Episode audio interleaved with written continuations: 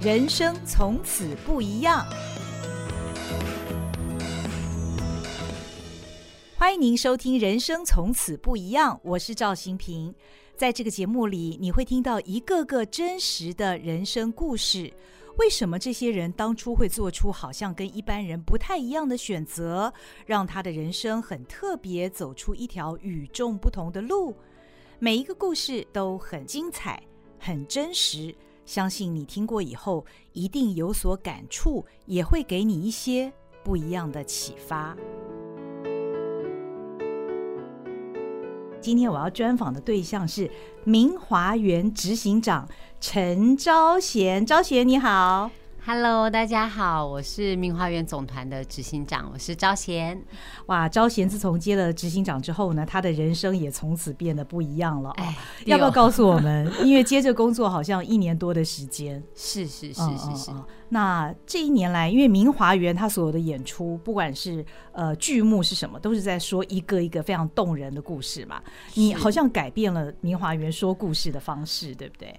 啊、呃，我应该是说，试着在找一个新的说故事的方法也好，嗯、或者是不断的寻找新的题材，uh huh. 就是我们希望更贴近当代的年轻人，呃、uh，huh. uh huh. 希望把更多的故事用歌仔戏这个很听起来很传统、很老旧的 呃行业，把它包装起来。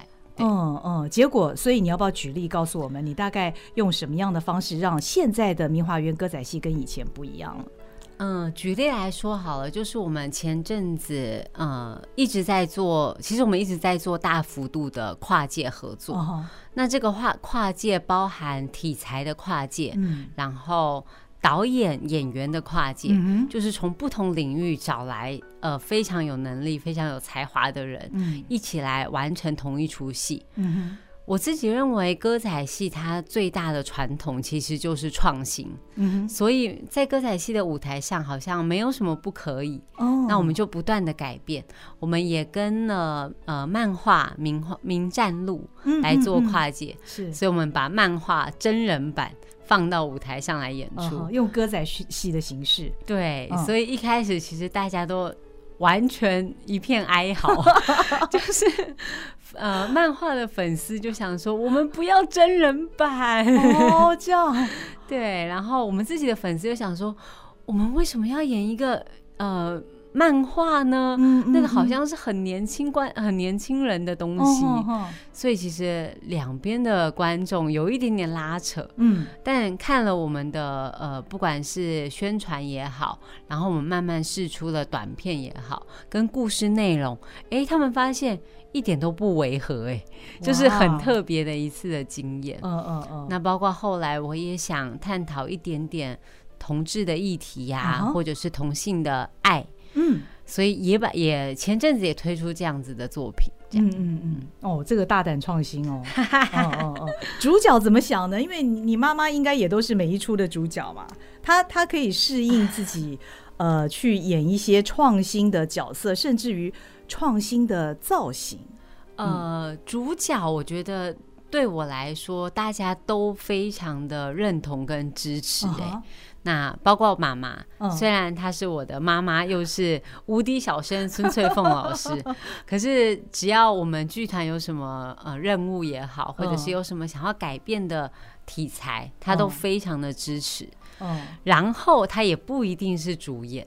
哦，他不一定是主角，他任你摆布就对了。对，我们现在就是一直在做传承嘛。OK，所以二十年磨一剑，明花园戏剧总团现在有好多好多演员都可以独当一面。嗯嗯，嗯就像《明战路》，我就让他演一个全头都是金发，哦、然后短裙。高跟鞋的美少女这样子，我就让妈妈呈现不一样的舞台样貌。我看过那个造型，非常的动漫，很对，呃，就跟招贤说的一样，完全不违和。你你知道他是孙翠凤，但是你看到孙翠凤打扮成那个样子，你觉得哎，也也蛮帅的，而且也真的就融入那个漫画的情境里面了。对对对对对，嗯，那这样子改变之后，你的观众也因此改变了吗？增加了更多年轻人了吗？呃，其实是，就是我们这一次，我觉得，每一次跨界都会有一个很特别的回馈，嗯，就是进场观众的客群真的会很不一样。哦，因为他喜欢这个题材，他本来关注这个题材，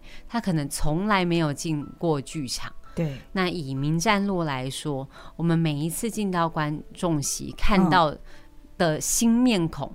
大约有百分之五十到六十，哇，对我们来说是非常非常大的，我觉得是收获。嗯、对，就是真的是开创了一个新的道路。嗯，嗯，嗯，然后那些年轻人愿意因为这个题材进到剧场来。嗯嗯嗯，嗯。那那长辈们呢？长辈们，其实我觉得戏就是这样子，就是你只要戏做得好看，嗯，因为我们还是在说故事。嗯嗯，嗯。所以故事的本质如果够好。那那个漫画的本质，它的题材其实已经够好了，嗯，它的故事内容跟框架都非常非常的完整，嗯，那我们又把它搬到舞台上，又加入很多传统戏剧的元素，包括唱腔、身段、武打。等等，它会让整出戏非常的丰富，uh. 所以其实成品出来之后，两边的观众都接受度很高，哇、而且都蛮喜欢的，嗯嗯嗯，尤其又看到孙翠凤老师可以露出她的很细长的大腿，以前真的没看过，对，以前真的没看过，对，嗯，哎，其实呃，我印象很深刻的是呃，前一阵子的《海贼之王》哦，你们发行了 NFT，那个效果怎么样？我很好奇。呃，也是一样啊，就是试水温。嗯嗯，然后我们在尝试的过程当中，其实发现最最困难的是要跟大家解释到底什么是 NFT。对，不不只是粉丝，连我们整个团队、整个剧团，然后包括不管是行政部门、演员，要跟大家解释怎么怎么操作，嗯就很困难。嗯。所以想当然，我的粉丝、我的 TA，他们一定也很难理解这个到底是什么东西。嗯，但简单来说，其实这是明华园戏剧总团跟 HTC 的合作。嗯，那我们希望开创一个真的是虚拟空间。那这个虚拟空间呢，我们从 NFT 这个简单的收藏品开始。我想未来数位收藏一定是非常重要的一个管道，对，而且也会是艺术家跟艺术产品非常重要被观众收藏跟喜欢这一个艺术的观众会去购买的一个呃环节，只是现在还没成型啦。我想，对，NFT 还需要一段时间，但对我们来说，我们这只是第一步，然后只是一个。试试水温的契机。嗯，我们未来想做的事情是一个线上的歌仔戏明华园的线上博物馆。哦，它可以有很多很多历年来明华园各出戏的展览。哦，然后最后有一个线上的舞台。哇，那个舞台你可以随时去点，然后就会可以看到自己想看的戏。然后它是轮播的，对，你会有好几出戏可以选择。哦哦，那最后我们想做一件比较。要大的事情就是虚拟实境的歌仔戏，OK，就是歌仔戏演员，我们在呃虚拟棚里面拍摄。拍摄完之后，全部都是三 D 的，这就进入元宇宙了嘛？对，这就是跟 HTC 合作，接下来一步一步要进行的事情，对不对？我们想让这个歌仔戏的元宇宙这条路由明华园开始开拓，然后真的让它成型。哇，真的是令人很兴奋期待。但是让我没有想到的是，因为我们大家都知道明华园也挺高龄的哦，九十三岁 是你的祖父在日治时期所成立的，对，但是一个。历史这么悠久的歌仔戏团，听到刚刚呃招贤所讲的这么多的创新的变化，整个剧团都可以接受，所以你们是一个蛮与时俱进的一个团体，哎，哎，我觉得是哎，就是沟通的过程当中没有碰到什么困难吗？我觉得我非常幸运，就是我这个执行长，嗯、我的上面我的团长、嗯，也就是我的爸爸，嗯、然后我的主演，嗯、我的妈妈、嗯，其实他们对。创新的东西都接受度非常高，是，而且我觉得就是我刚才说的，歌仔戏的传统真的是创新。嗯，我们在日治时代，我的爷爷他们那一辈，为了要活下去，嗯，他们要穿着日本和服，哦，然后拿着武士刀。唱歌仔戏。OK，在那个时候是非常新颖的。哦，但是就是为了活下去。嗯，然后甚至呃，国民政府时期有一段时间禁唱台语，禁说台语。哦哦，大家要用国语唱歌仔戏。然后遇到野台时期，又要跟歌舞团拼台。拼台就是变台啊，哦，就是大家比看看，去抢那个眼球，对对对，哦，没错，就是博眼球的过程这样。嗯、他们还要唱流行歌，所以我觉得歌仔戏它真的是不断的在改变它的体质，嗯、它就像一块海绵一样。嗯，所以呢，这虽然听起来像是困境，是困难的，但我觉得它反而是现在的一个利器。嗯，就是歌仔戏的从业人员。不管是团队也好，团长也好，我们从来都不会松懈自己。每一出戏，我们都在想怎么样可以吸引观众。嗯，所以对新的事物接受度特别高。嗯嗯，而且是时时刻刻在改变。从日治时期那个时候开始，就因应环境不断的改变了。明华园现在总共有多少人？因为我我也搜集了一些资料。你是总团的执行长。所谓总团的意思是，因为我看你们也有。呃，天地天地玄玄黄、日月星辰这几个子团，对，那这些子团都是在总团的底下嘛，对不对？哦，不是，不是。哦、其实，在爷爷过世之后，嗯、他就非常明确的把明花园总团交给我的爸爸。OK，那当然，以前爷爷还在的时候，嗯、所有明花园的家族成员就是自己都在自己的。呃，这个明华园这个大大家族底下，只有明华园三个字。是。那后来呢？其实爸爸很早就跟着爷爷一起在处理团务。哦。那他本来就是一个代理团长的职务。嗯哼嗯哼。那后来。明花园在爷爷手上经营完之后，他就告诉爸爸说，他把总团交给爸爸。是，那他还有好多儿子啊，所以这些儿子呢，他就各给他们一个天地玄黄、日月星辰。是是，那大家都去发展看看。OK，那因为总团在爷爷跟爸爸的经营手手上经营，其实做了很多改革。嗯嗯，那也开创了很多歌仔戏的第一次。嗯，所以总团就在爸爸的手上继续。经营了解了解，所以总团大概有多少成员？我们总团包括呃行政团队大概是二十位左右。OK，然后它其实呃我觉得疫情的关系啦，还是有影响。嗯，我们本来呃在整个整个配置当然是比较庞大一点点，但后来我们想有很多事情其实可以专案处理。嗯，那。包括明花园总团，然后包括演员、演职员，然后工作人员跟行政团队，嗯、我们每一次出去就是七十到八十位成员左右，哦，也相当多，也相当多。我为什么问这个人数的问题啊？因为我想现在招贤他是 CEO 嘛，执行长，所以我我在衡量这个企业的规模的大小，所以其实真的也也不少人哦。哦，嗯、那。身为这样子的一个团体的执行长，你觉得在你这一年多以来，除了刚刚你提到的创新之外，你碰到的一些最大的困难跟挑战是在哪些方面？虽然上面还有一个团长爸爸 哦在扛哦，那你是辅助他的嘛？是你所经营的、你所负责的是哪些项目？所碰到的困难大概又是哪些呢？啊，哪些项目好难细细的 诉说。我我想想看啊，就从一开始，嗯，因为我爸爸现在基本上他会把我当成。当成他自己以前的他自己来培育，OK，对，所以什么事情他都会跟我讨论，手把手的，对对对，真的，我觉得这个意思应该就是他准备你将来要接班吧。呃，他对，就是我没意外的话，嗯，没有什么意外的话，他是这么想的。嗯，但是我爸爸很可爱，他到前到不管是去年或者是前年，他都会一直问我说。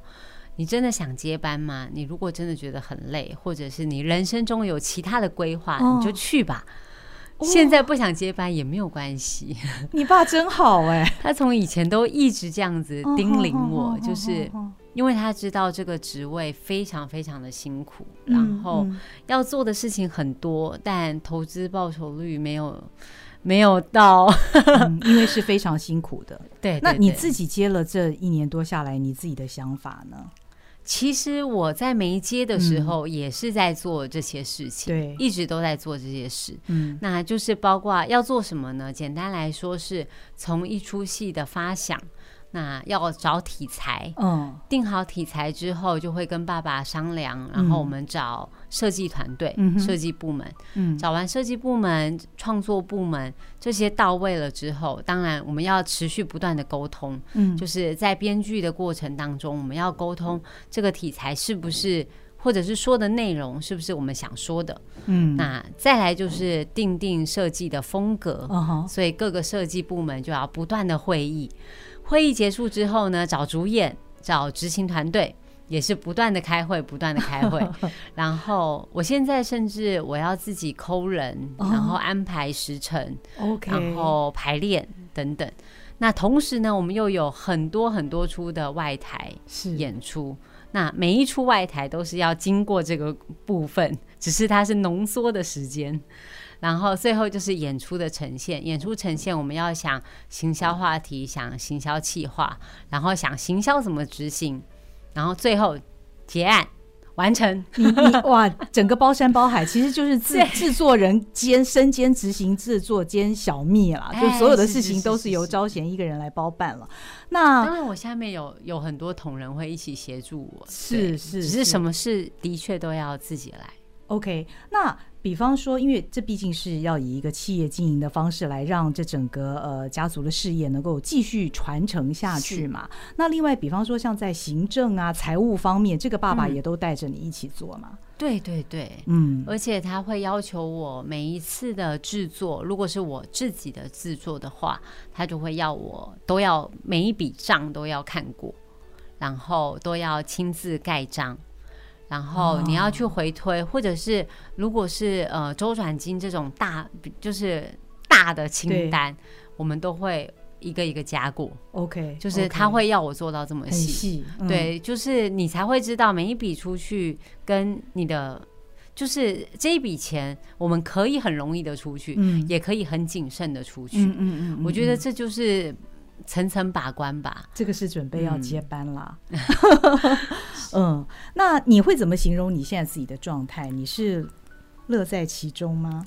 呃，我是我是用爱包，用爱用爱发电，真的是用爱发电，就是对，不管是对我父母的爱，然后对这个工作给我的成就感。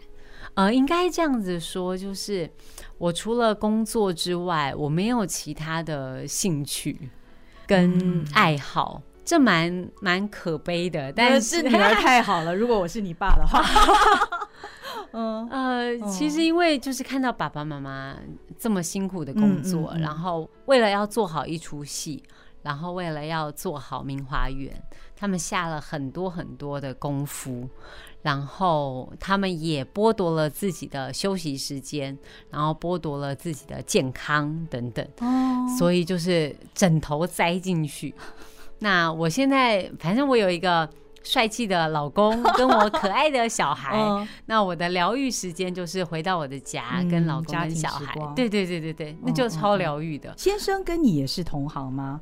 对对，哦、我的先生也在我们剧团，然后对，他是演员，嗯嗯嗯。嗯，所以他很能够理解我在干嘛，然后也不 NFT 就是他找出来的。哦、哇，这真的是鱼帮水，水帮鱼。那但是你刚刚形容到你们的整个工作状态之后，也让我想到，我之前看你很多次的访谈嘛，你都说你从小啊看到爸爸妈妈的时间很少，他们回家的时间都已经很晚了。对，那。你你会不会觉得将来你你女儿 也会碰到同样的情形？我很害怕，嗯，就是因为其实我以前是呃，我我我开始读书之后就被送到到台北来，对，然后是妈妈的姐姐带我，哦，所以那个时候她其实就是我保姆这样干妈。那我以前长时间都不在家里，所以我只要要回到我家，我就开始大哭。哦，然后我就是我不要离开我干妈，我不要回去这样子。嗯嗯嗯。那我我其实也很害怕我女儿会讲，所以我们前阵子只要去剧场演出，我们就开始把她带在身边，嗯嗯嗯，让她在后台跟着我们一起，至少有相处的时间多一点点这样。而且她好像不止在后台嘛，她都已经 登台演出了，是吗？她也上台了。她一岁多，她一岁半，在《海贼之王》里面登台。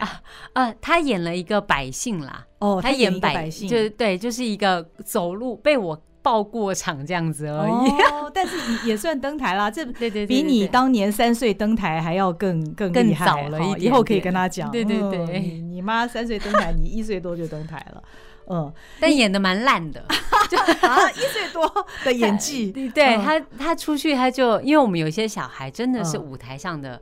从很小就可以看得出来，他有那个舞台的经验跟魅力，就是上台不哭不闹，该哭的时候才哭。可是我家那小孩不是，他他是在外台演一个百姓，然后被我抱着，然后出去了之后，他就开始怕怕怕怕，走到哪里就一直怕怕怕怕，然后越怕越大声，我就赶快把他带下台。嗯，对，我跟大家解释一下外台，这也是我在录音之前招贤教我的。外台其实就是在户外，然后在一天之内，从搭台演出一直到最后把整个台子都收好，这是要在一天之内完成的，所以是非常繁重的一个工作。所以小孩已经在外台演出了。嗯，那再回到管理方面啊，你你觉得你的管理方式跟你的父亲有什么不同吗？我觉得是社会氛围不一样。哦，其实，因为他们那个时候可能可以用很多高压的手段，OK，然后呃比较军事化的管理。嗯不管是演员，或者是他带领的行政团队，嗯，可能都会非常的服从他，嗯，反正呃那个时候的氛围，我觉得服从老板好像是跟或者是天经地义的，对，天经地义，服从一个剧团的团长，嗯，好像是非常应该做的，对，大家都没话讲，对。但我觉得现在的氛围，你要给年轻人也好，或者是我我可能沟通的是我的同辈，嗯，同年龄的人，嗯，那或者是比我年轻的，嗯，或或者是也有长辈，所以我沟通起来，我觉得比跟我爸爸比起来，我应该会比他辛苦一点点，因为我还有长辈这一层。是啊，是啊。对，那长辈这一层，我需要说的很清楚，我要做这出戏是为什么？嗯，那这出戏的主轴，或者是我们可以带给观众什么？那基本上说清楚，沟通清楚，那我的前辈都能够理解，也非常愿意支持。嗯，再来是我的同龄跟我年轻一点的这个年轻人要从事这个行业，我觉得我现在用的方法会是比较像合作伙伴哦，就是大家既然都在同一艘船上，嗯嗯，我们就是为了要把这出戏做好，嗯嗯，那我现在的做法都会是，不管你在哪个岗位。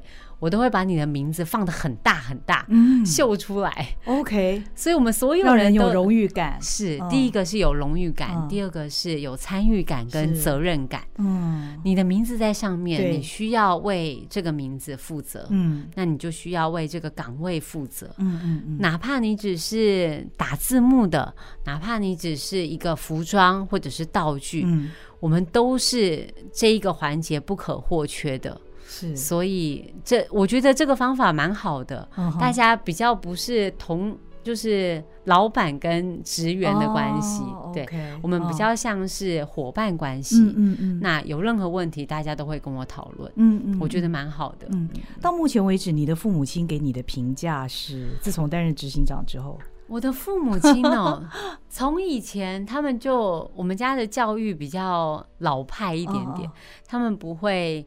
呃，称赞你，告诉你说你做的很好。Oh, oh. 他只会跟你说你哪里还有不足，然后、oh,，OK，然后怎么样可以更好这样子。嗯嗯嗯、但最近开始，因为我在节目里一直疯狂的这样说，他们有收到，他们有收到了。嗯、现在会跟我说：“招贤辛苦了，你真的好棒哦，妈妈爱你。”这样，就我妈，我妈，嗯、我爸顶多就是拍拍我肩膀，辛苦了。哎呦，这个对老板来讲已经不容易了。对对对，对他们来说已经已经是非常不容易。但我自己也很病态，哦、就是我每次做一个制作，或者是完成一一个案子了之后，我都不是先看观众的反应。当然，观众反应对我来讲很重要。嗯、可是彩排，我就会先看我父母的反应。哦，他们如果点头，我就会很放心。OK，但他们如果摇头，或者是他们会说。这里有什么什么什么不好？他们列出一百个不好，嗯，那我就会非常的沮丧哦。所以我真的是为了我父母而活，哦、在在这个行业中继续努力，这样。哦，不过当然，因为毕竟他们的舞台经验实在是太丰富了，对，对，真的，因为他们看过太多太多戏，嗯，而且他们对明华园总团太熟悉了，是，所以他们知道什么样的作品是符合我们自己观众期待的，嗯嗯，然后他们也会看到很多很多缺点可以改进的地方，嗯嗯嗯嗯嗯，呃，昭贤演的是小生，你现在自己还演吗？我比较偶尔演，比较少一点了。对，因为、嗯、因为演出其实是要消费非常大的体力，对，然后精力也好，所以不管是外，即使是外台演出，嗯，我自己演过呃上百遍的戏。我还是要花很多时间去重新把自己回到演员的状态，嗯哼，尤其是当了执行长，或者是说做很多执行面之后，其实我用嗓子用很多，然后不管是讲座啦、访问等等，对，所以后来回到舞台上，其实发现嗓子啊、体力都，尤其是肌耐力，其实有退。那就要花更长的时间去训练，嗯、然后让自己回到一个，嗯、因为观众没有办法听你解释这么多，对对对对对，他只能看好跟不好。演出的状态，对，嗯，所以我我后来就会把自己的演出降到最低，嗯嗯嗯。其实我过去在看这个招贤的扮相，他的演出，还有今天跟你这样距离这么近啊，听你这样侃侃而谈，我一直都觉得你是一个非常开朗的。小女生 是吗？非常开朗，然后。我觉得呃，做事情我想象中应该是不愠不火的，因为听你讲话也都是这样子。可是为什么你你在那么年轻的时候，十七岁的时候，我好像看报道你有得到忧郁症，现在已经完全都克服这个问题了吗？我还在吃药哦，就是对我们，我就是长期服药，这样稳定自己的情绪。嗯嗯。然后我应该不算是很乐观的小孩了哦，就是 这个乐观是演出来的哦，毕竟我还是一个演员嘛。哦，呃，应该是说，就是我对自己的要求很高，嗯，然后即使要接班，嗯，然后即使要做好一个演员的功课，嗯，都对我来说，每一次我听到负面的评价，嗯，我都会完全吸收，这样，嗯，然后从小我就很怕。很怕辜负我父母的期待。哦，这不晓得是什么原罪啊，就可能 就就是对，就是我很在意我父母对我的想法，嗯嗯嗯。然后十七岁那个时候第一次发病，其实是因为我妈妈也有这样的体质。哦，然后。他就观察到我好像不太一样，oh, 就是不管我每一次演出，嗯、因为那个时候其实演出都不会是没有真的挑大梁，嗯嗯，但是已经开始是一些三线啦的角色这样子。那武打戏、唱腔跟表演都是有的，所以如果有失误，他就会发现我非常的沮丧，OK，然后就会把自己关在房间里面。哦，oh, 然后这个衍生到我那个时候要大学考试的时候。他发现我只要考不好，我就会把自己关起来。哦、然后他就想说，我都关在房间干嘛？嗯嗯嗯、后来他就偷偷的听，哎，发现我都在哭。哦、所以他就说啊，这个生病了，嗯、他就找我去看医生。嗯嗯、那其实也非常也还好，有我妈妈这样子的经验。嗯嗯嗯、那我们都知道，其实这就是生病而已，其实就是。呃，身体跟你的心灵，跟你的脑袋、你的神经，告诉你说你要休息了。嗯，然后因为我那时候就是一直疯狂的哭，然后没有睡觉，嗯，所以去看了医生之后，我一直吃药到现在。嗯，所以呼吁大家就是有生病、有身体不舒服、沮丧超过两周，一定要去看医生。哦，要面对他，要去解决他。其实就跟他共存而已啊。对，就是我到现在就是稳定服药。对对对对对，但忘了事都可以焦虑。对对对对对，嗯嗯。那招贤，你现在接任执行长，呃，听起来你对于未来接班也有了一些心理的准备。你自己对于明华园，你的期望是什么呢？你的期待，或者是说你有没有设下一些呃短中长程的目标啊等等的？是，嗯、呃，其实刚好疫情的状态，嗯，让我们看到表演艺术产业好像要找到一个更新颖的方式，嗯、就是我们。除了疫情之外，歌仔戏我们也看到我们的铁粉，嗯、我们的 TA，他们一直不断的在改变他们的娱乐习惯。哦，就是。要进场看戏这件事情，uh. 门槛变得越来越高，是，就是要让大家踏出家门，嗯、门槛也高了、嗯，不一定要看实体表演了。对对对，嗯、所以我们在未来就想说，我们来把它分成三大区域，嗯、三大块。嗯，所以刚才想的远程的目标是，我们希望有一个虚拟实境的歌仔戏，OK，然后让它成为一个比较不一样的。消费或者是消费娱乐、消费歌仔戏的习惯，嗯嗯嗯、那我觉得现在未来呢，线上绝对是一个非常重要的转捩点。嗯，那大家会。改变他们看戏或者是娱乐的状态，嗯，那再来就是新媒体的传播，是。我们现在开始在做歌仔戏的 podcast，嗯，也在做呃线上的 YouTube，嗯，嗯，那我想之后一定会有更多的新媒体产生，嗯，我自己认为我们我希望的明华园就是永远保持二十岁，他虽然现在已经九十三岁了。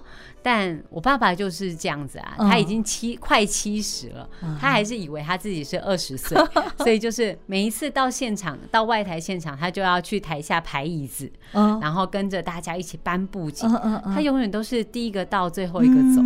那现在比较好一点，我会跟他说，我先到。你比我晚一点，所以我先到，你就不要那么早到。嗯嗯嗯嗯。所以我们还是在从非常基层、非常扎实的在做每一次的演出。对。所以实体的演出也是，就是我们改变自己呃体质，然后改变说故事的方法。嗯。找到年轻人、当代的年轻人喜欢的题材。嗯。然后改变他的样貌。嗯。改变年轻人现在对美感、对视觉也好，听觉的美感，然后去融合融合旧有的传统跟新的元素，嗯嗯，这是我希望明华园未来不断持续在做的事情。我想未来这会是一个完全不一样的体验哦，因为、嗯、呃，明华园过去的演出都是非常大型，然后声光效果十足，让人觉得在那个现场极受震撼，很过瘾哦。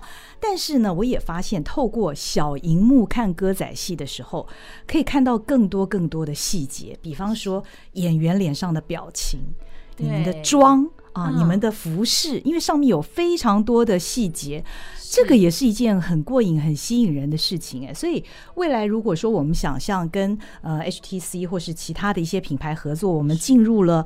歌仔戏的元宇宙之后，对，其实我们会自己就在那个情境里面，你跟所有的角色在一起，是。那哇，我想就我一想我就觉得非常兴奋，觉得非常有动力。虽然做这件事情用听的就觉得很辛苦。但我想我们会努力朝这个方向，因为我们未来希望它之后那个真的是可以三百六十度，甚至是七百二十度，嗯，你可以看到整个那个歌仔戏，我们在我们建立起来的那个环境，嗯，跟那个氛围，你就会身临其境，而且你可以三百六十度的在演员旁边呢，你不是只有镜框式的，嗯哼，哇，太棒了！二十岁的明华园，永葆青春活力的明华园在陈昭贤的手中呢，我们会看到绽放出不一样的光彩。谢谢昭贤，你不一样的人生也带给我们不一样的启发。谢谢昭贤，也谢谢您。呃，我们下回再会喽，拜拜，拜拜。